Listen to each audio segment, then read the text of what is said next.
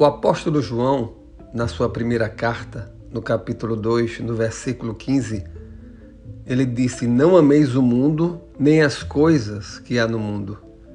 Se alguém amar o mundo, o amor do Pai não está nele. É uma grande verdade. Não tem como agradarmos ao mundo e agradarmos a Deus.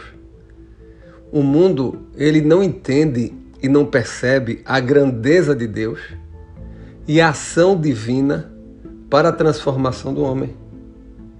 O mundo não entende, o mundo valoriza o presente, o mundo valoriza os prazeres da carne, o mundo valoriza aquilo que é temporal, o mundo valoriza aquilo que não pode ser levado para a vida eterna. O apóstolo Paulo já dizia de uma maneira muito clara: nós devemos atentar para aquilo que é invisível, porque as coisas espirituais, elas são invisíveis. Elas são eternas. Elas não são perceptíveis de uma maneira muito clara e nem sempre por uma, manifestação exterior. As coisas espirituais, elas podem não ser percebidas, mas elas são eternas. Um grande exemplo disso se deu no Evangelho de Lucas, no capítulo 8, a partir do verso 26 quando houve a cura do endemoniado Gerazeno. Conta a história que esse homem tinha uma legião de demônios atuando em sua vida. E essa ação demoníaca era tão grande que ninguém conseguia detê-lo. Os homens o prendiam com cadeias, ele quebrava, ele rasgava as suas roupas, ele corria para o deserto. E Jesus libertou esse homem. Jesus, com seu poder, expulsou essa legião de demônios. E o Gerazeno foi liberto.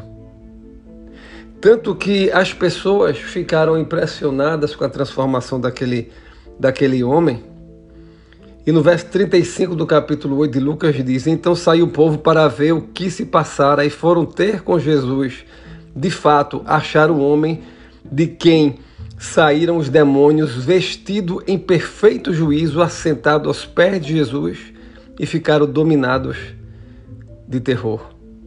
Olha, sabe o que os habitantes da cidade de Gadara fizeram? Imagina você se Jesus vem até você, transforma a sua vida, ou transforma a vida de um ente querido, né? restaura a vida dele, qual seria a sua atitude? Certamente, Jesus fica aqui conosco. Tu fizeste um milagre impressionante. Mas sabe qual foi a atitude do povo de Gadara? No versículo 37 diz: Todo o povo da circunvizinhança dos Gerazenos rogou-lhe que se retirasse deles, pois estavam possuídos de grande medo. Presta atenção pediram para Jesus ir embora. Pediram para Jesus deixar a cidade. Por isso que é muito clara a orientação dos apóstolos. Não ameis o mundo nem aquilo que nele há. O mundo, ele não percebe o divino.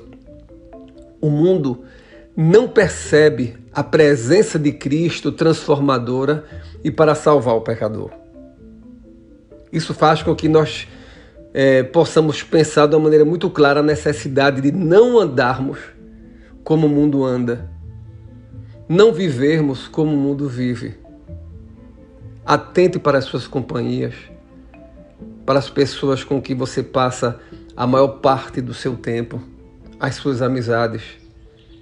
Elas têm de ser influenciadas por você, que conhece as coisas eternas, e não você ser influenciado pelo mundo. Sabe por quê? O mundo vai mandar que você deixe também a Jesus e fique com o mundo. Porque a presença de Jesus transformadora assusta o mundo, porque contraria os valores que o mundo prega, que o mundo ensina.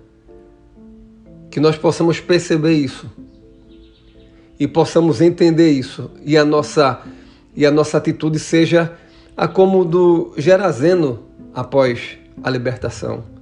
No verso 38 diz: O homem de quem tinha saído os demônios rogou-lhe que o deixasse estar com ele.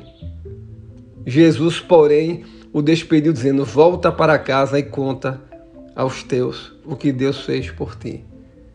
Quem é liberto, quem conhece a Cristo verdadeiramente, deseja estar com Cristo, deseja andar com Cristo. Olha que Deus abençoe a tua vida e que a cada instante você possa amar mais a Cristo e menos o mundo. Que Deus te abençoe.